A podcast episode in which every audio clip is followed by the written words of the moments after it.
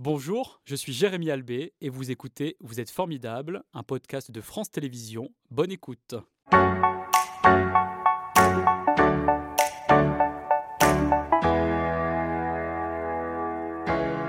Bonjour Mathilde, merci d'être euh, avec nous euh, ce matin. C'est un plaisir de vous accueillir. Je sais que vous êtes un petit peu stressé, mais rassurez-vous, rassurez-vous, ça va bien se passer. Vous voyez, on est confortablement euh, installé pour nous parler donc d'handicap international, comme je le disais.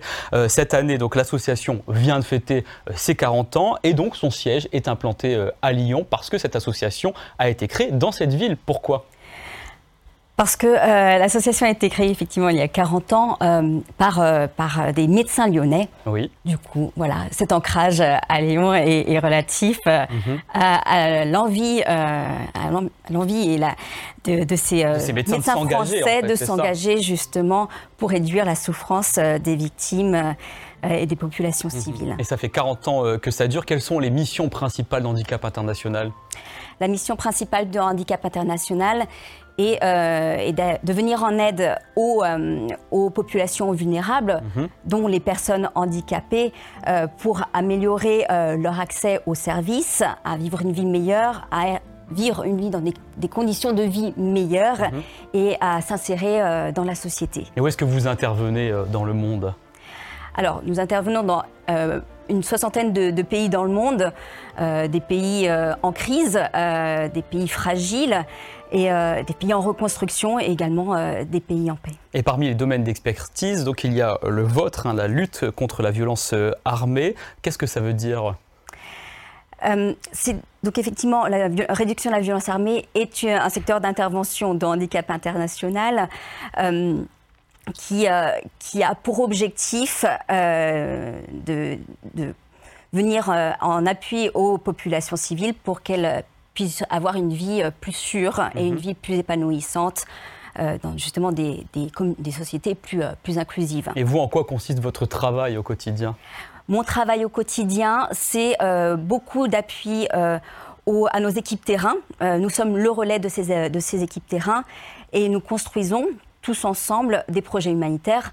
Un projet humanitaire, c'est quelque chose qui se construit avec des équipes, avec des, des techniciens, avec des partenaires, justement, pour, euh, pour euh, proposer à des partenaires financiers de s'engager avec nous pour euh, réduire et venir en aide aux populations civiles. Mhm. Alors quand a été lancé cet engagement humanitaire pour réduire l'impact des armes conventionnelles sur les populations civiles?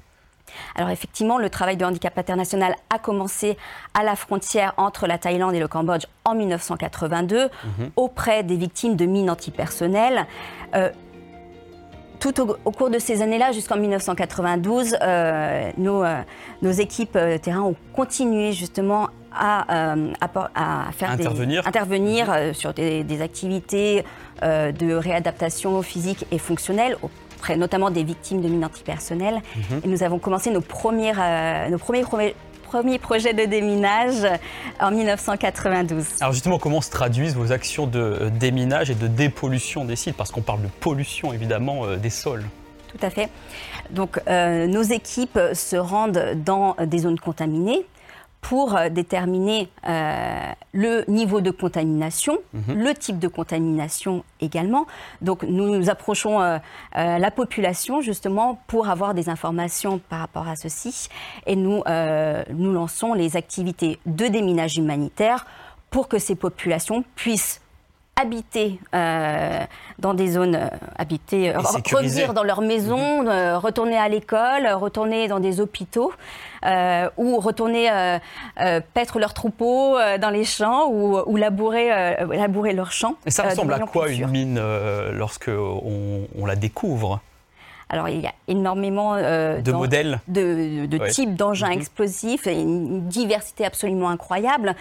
alors, il y a les, effectivement les, les armes conventionnelles qui sont plus plus euh, aisé à, reconnaître, mhm. mais il y a euh, depuis ces dernières années euh, des, des, engins explosifs improvisés qui dont la, dont la, nature peut, peut, changer en fait. Et l'aspect extérieur aussi, donc c'est difficile finalement de les identifier. Exactement, donc ils mhm. peuvent ressembler à des, à des objets du quotidien.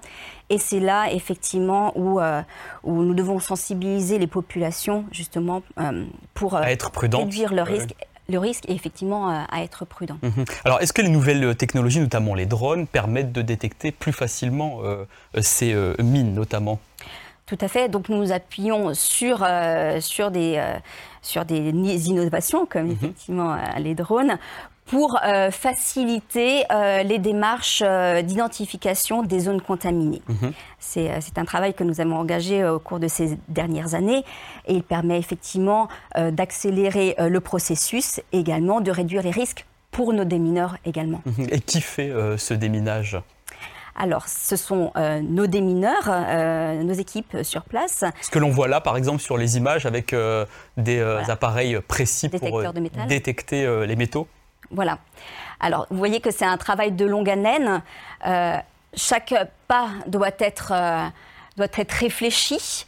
Et donc, nous nous appuyons effectivement sur des technologies comme le détecteur de métal, euh, entre autres.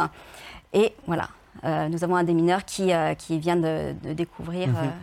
Un, mine.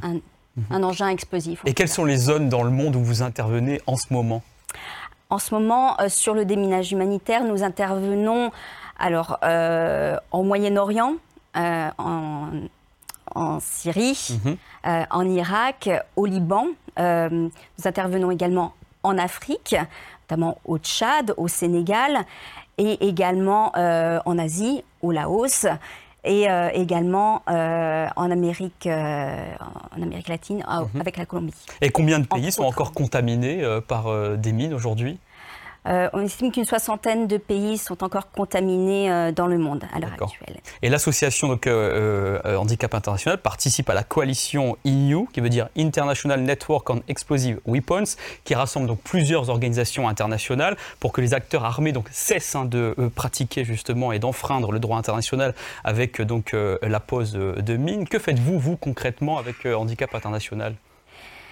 Avec euh, cette coalition, cette coalition euh, d'organisations, euh, mhm. comme nous l'avons fait depuis la création du handicap international, nous menons des activités de plaidoyer.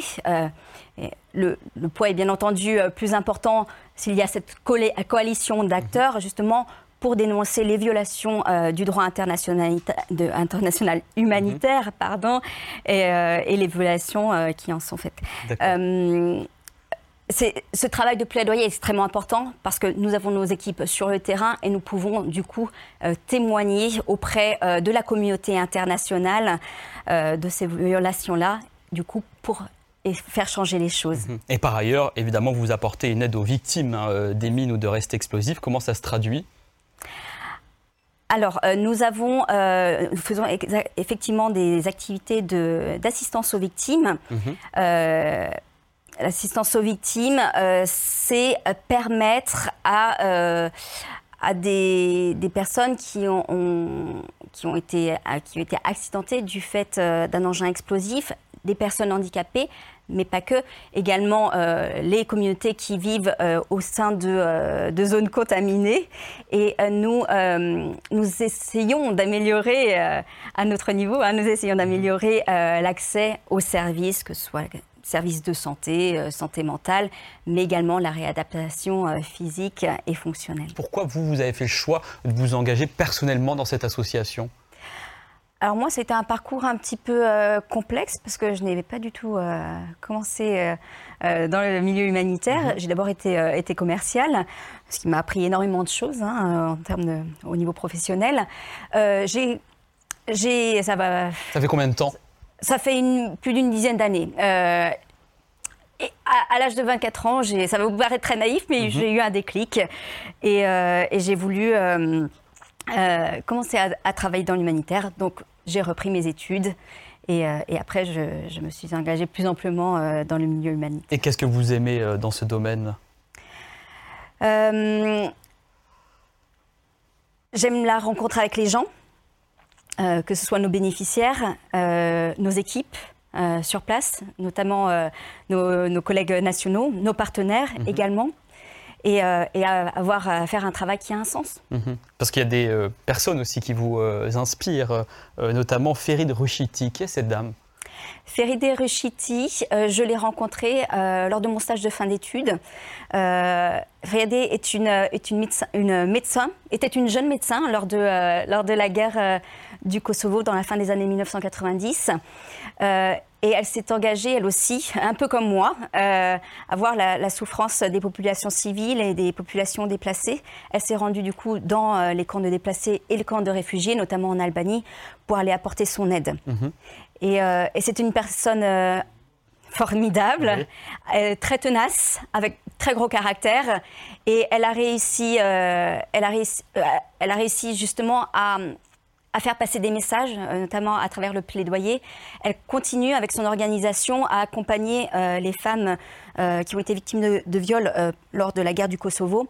Et elle a même réussi, grâce à, grâce à son action, à faire adopter une loi justement pour que ces femmes victimes de viols puissent être reconnues comme, comme victimes de guerre. Et c'est sa, sa, force de travail, de caractère, de persuasion qui aujourd'hui vous inspire et vous aide au quotidien chez Handicap International. tout à l'heure, on parlait de, votre rôle euh, en tant que femme. Quel regard vous vous portez en fait sur la société aujourd'hui, sur le monde, à travers euh, les actions handicap international? Parce que finalement, vous avez accès à des choses que nous, on ne peut pas toujours voir.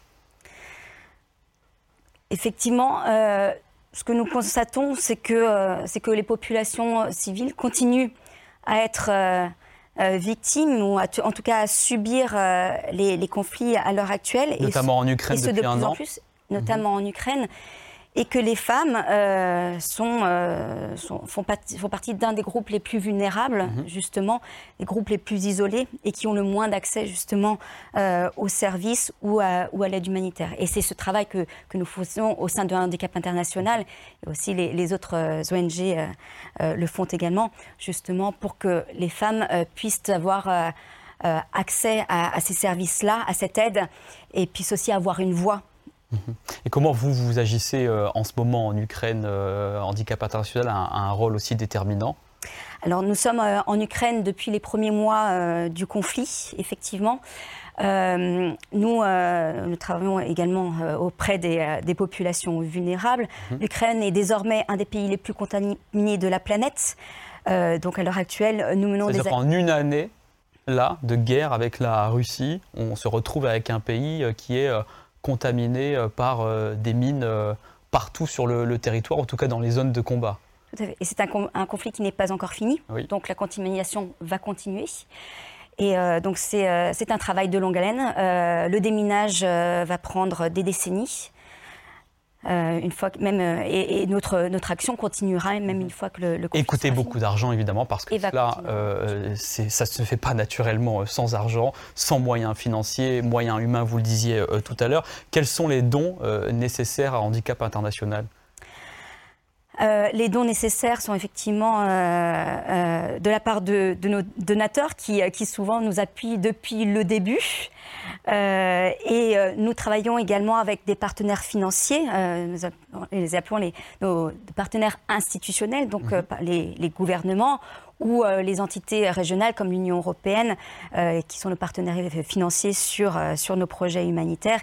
Euh, et, nous avons euh, plus que jamais euh, besoin de ces financements-là, justement, puisqu'il y a une augmentation des conflits, mhm. une augmentation, comme je disais tout à l'heure, de la contamination et des populations civiles, populations civiles qui continuent justement à être, à être au centre de ces conflits et victimes de ces conflits. Et au-delà, on peut s'engager aussi personnellement, c'est-à-dire sans financement direct, mais on peut agir en tant que bénévole à Handicap International alors nous avons euh, énormément euh, d'activités également euh, pour sensibiliser le public en France. Et effectivement, c'est très important que, les Français se mobilisent, se mobilisent avec nous, mhm. euh, justement, pour ces actions. Et nous témoignons de ce que nous voyons sur le terrain et nous leur euh, diffusons euh, ces témoignages-là pour qu'ils soient sensibilisés, justement, à nos actions et à la souffrance des populations civiles. Donc, ils peuvent s'engager au cours de ces activités-là. Voilà, le siège est à Lyon, on le rappelle, puisque c'est dans cette ville qu'est né Handicap International. Combien de personnes travaillent avec vous actuellement? Alors le chiffre exact, je ne pourrais pas vous le dire. Euh, mais il y a une mobilisation en tout cas euh, très importante. Extrêmement importante, à savoir que la majorité de nos employés à handicap international sont des employés nationaux euh, dans, les, dans les missions humanitaires. Voilà, et on peut découvrir toutes vos missions sur le site internet hein, handicap-international.fr. C'était Vous êtes formidable, un podcast de France Télévisions. S'il vous a plu, n'hésitez pas à vous abonner. Vous pouvez également retrouver les replays de l'émission en vidéo sur France.tv.